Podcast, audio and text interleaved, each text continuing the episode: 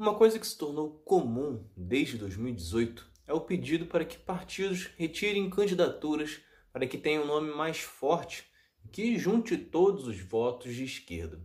Algo que acredito que seja um desejo completamente errado e até de uma má avaliação do eleitorado brasileiro, como mostrarei através de pesquisas e do comportamento do eleitor. É Pilatos lá na Bíblia quem diz, e também faleceu por ter pescoço o infeliz autor da guilhotina de Paris. Ao contrário do que algumas pessoas pensam, não existe essa definição clara para todos os brasileiros de que eles são de esquerda ou que são de direita. Nem todos os eleitores fazem uma associação que se o PT não tiver candidato, ele vote no PDT, no PSOL ou PSB, ou qualquer outro identificado como de esquerda. E diversas pesquisas feitas apontam isso. Uma da Paraná Pesquisas, que foi a mais recente, de 2018, apontou que 79,1% dos brasileiros viam Lula como candidato de esquerda.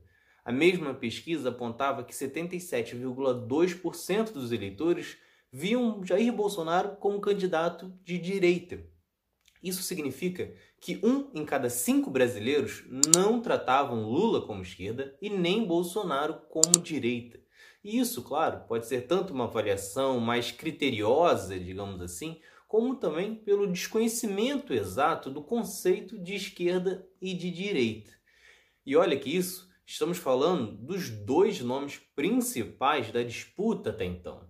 Nomes como Geraldo Alckmin, Marina Silva e Ciro Gomes eram muito mais difíceis de serem encaixados em um bloco para toda a população apenas 29,3% dos eleitores viam Alckmin como de direita, enquanto 34,6% como de centro. Marina Silva era visto como de esquerda por 56,3%, enquanto Ciro Gomes por 61,3%. Isso significa praticamente que 4 em cada 10 brasileiros não olhavam para Ciro como um nome de esquerda. Portanto, não dá para afirmar que sem Haddad todos os votos do PT teriam migrado para Ciro, como defendem alguns simpatizantes. Ainda de acordo com esta pesquisa, 25,4% da população diz não ter posicionamento entre esquerda e direita. 7,1% não sabe e 23,5% se coloca como de centro. E por mais que tenha aqui uma parcela que não assume mas acaba se alinhando à direita ou à esquerda na hora de votar, foram 55% que não definiram um lado. Isso significa que sim, possivelmente, se o PT ou o PDT retirar uma candidatura, seja a nível nacional, estadual ou municipal, este voto mude para um candidato de direita. Outro ponto que as pessoas ignoram é que todas as vezes que ocorre votação para o executivo, ocorrem também para o legislativo, seja votando presidente e governador e para os deputados, ou votando para prefeito e escolhendo também os vereadores. E ter um candidato no executivo ajuda muito a conseguir votos para o legislativo, já que uma parcela da população vota nos dois juntos, até deveria ser assim. Uma prova disso é que as duas maiores bancadas no Congresso hoje são exatamente de PSL e PT, que foram para o segundo turno. Se formos pegar São Paulo, por exemplo, alcançar cerca de 3 ou 4% é muito pouco em uma eleição para prefeito. Só que esses 200 mil votos equivalem a dois vereadores. E basta fazer uma análise simples das últimas eleições para perceber também que não é necessário uma candidatura ser retirada para que outra ganhe força. Isso acaba sendo um comportamento natural do eleitor. Em 2018, por exemplo, Bolsonaro não era o único candidato opositor a Fernando Haddad.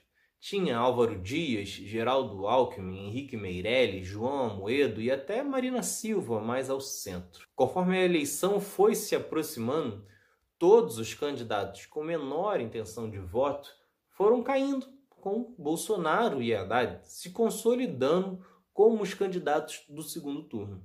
Prova disso é que o Datafolha de 13 de setembro de 2018 apontava Bolsonaro com 26%, Haddad 13%, Ciro 13% e todos os demais candidatos somados tinham 29%, além de 19% que não declararam os votos.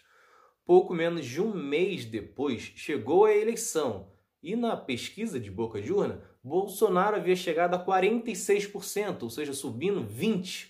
Haddad pulava para 29%, ou seja, uma subida de 16%. E com exceção de Ciro, que ficou estagnado em 12%, todos os demais sumiram, ficaram somados com 10%. Isso significa que dois em cada três eleitores que votariam em Alckmin, Marina e qualquer outro resolveram migrar, seja para Bolsonaro ou Haddad, e os outros políticos não se retiraram as candidaturas. Sendo assim, claro que tem muito ego envolvido, muitas brigas desnecessárias e estratégias erradas, mas é preciso ter cuidado para não fazer uma avaliação eleitoral apenas dentro de uma bolha, pois senão o resultado pode ser bem diferente do que acreditava. E até acho que sim, existe um número exagerado de partidos políticos no Brasil, a maioria sem ideologia, sem proposta nenhuma, mas os poucos que têm devem sim se apresentar nas disputas, trazer novos nomes e principalmente ideias para os debates. Então é isso. Se vocês gostaram, se inscrevam, ativem as notificações e continuem acompanhando. Tem mais outro lado da história por aí. Valeu!